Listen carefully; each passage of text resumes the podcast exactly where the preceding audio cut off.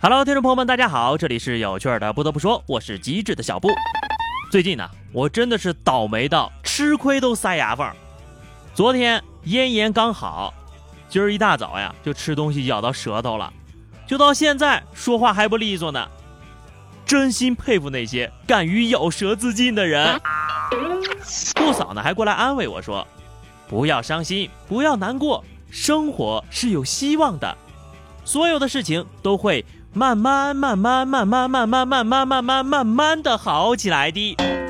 工作。”总会一件一件一件一件一件的做完的，生活嘛，就是要起起落落落落落落落落落，总是有喜有悲不悲悲悲悲悲悲悲。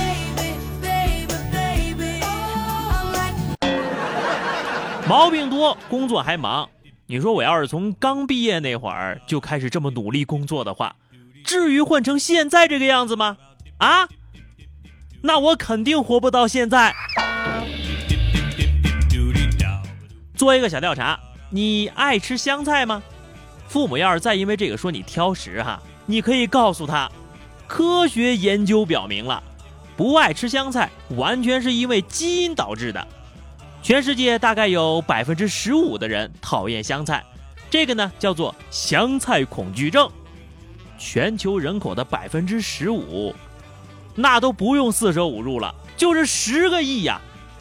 我仅代表这十亿同道中人，现发起香菜离开饭桌圈的号召，希望同样不爱吃香菜的朋友能够点赞、评论、转发、分享。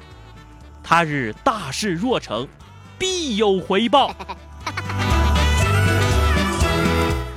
我等凡人呐，也就能为朋友们做这么点贡献了。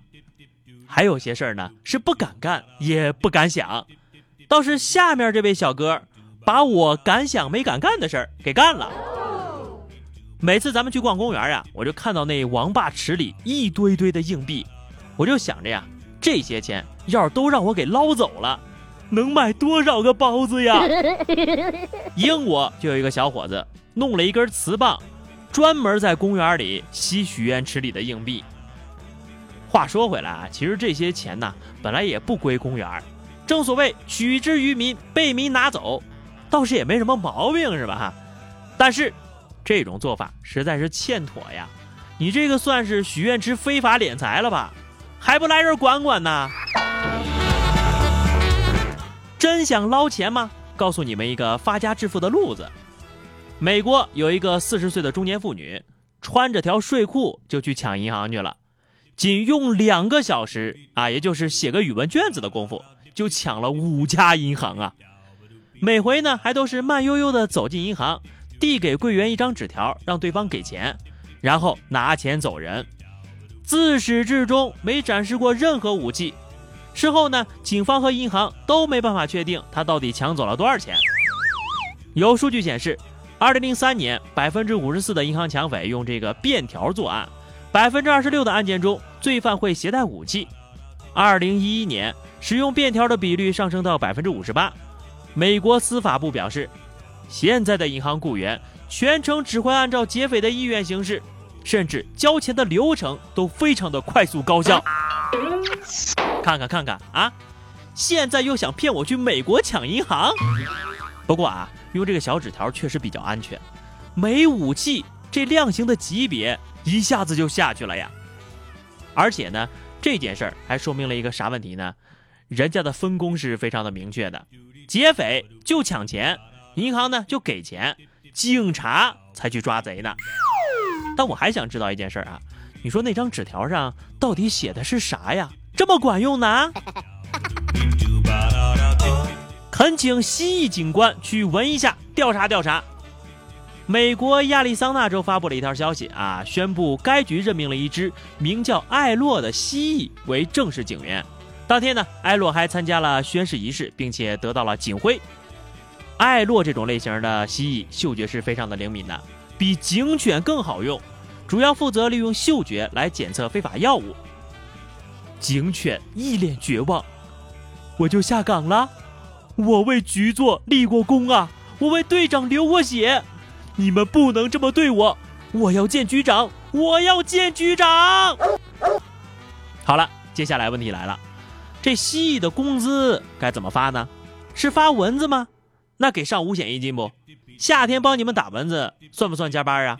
女朋友是自己带还是包分配？你们倒是给说明白呀！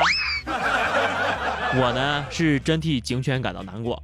试想一下，身为一条狗，居然还要工作，而且其他狗天天都在公园里边玩啊！不管是警犬还是蜥蜴，遇到下面这种事儿啊，都不好使。印度的一位司机开车经过森林公园旁边的高速公路时，突然遇到了狮子群排队过马路。作为亚洲狮唯一的栖息地，这个森林公园呢，生存着上百只亚洲狮。视频当中呀，可以看到狮群是排成一列，一边呢警惕着张望着附近的车辆，一边呢缓慢地通过马路。不巧的是呀，从司机师傅拍下来的画面可以看出，正当他们因为这场偶遇而感到紧张的时候。两个骑着摩托车的人却不得不停在他们旁边。什么？摩托车上就坐了俩人？这肯定不是印度，要么就是刚才呀，他们还遇到了另一个狮群。我猜呀，这俩人呢，应该是小狮子趁着爸妈不注意偷偷点的外卖，没想到爸妈都醒着，就根本不敢取餐呢。大家伙儿呢，也学学人家狮子啊。过马路都知道左右看看，还知道排队呢。而且这么看来呀，这些摩托车骑手也是知道该怎么礼让行人的嘛，跟平常看不到红灯、看不到斑马线的样子完全不一样啊。最后是话题时间，上期节目说的是你的第一个网名是什么？听友们的留言很积极呀，我很感动。简单总结一下啊，文艺非主流范儿的有。蓝梦，飞雪的六月，流年指尖，幽谷百合，平旋紫梦，啊，下面说二清随意风的花痴小野兔，瑶瑶，咸鱼大人，小妖，呃，也来说说我的吧。那我这个第一个网名呢，叫做黄色番茄，原因很简单，小时候呀，我就特别喜欢吃那个西红柿啊，尤其是黄色的那种，特别特别的甜。一直到长大之后，我才知道。那个呀，叫柿子。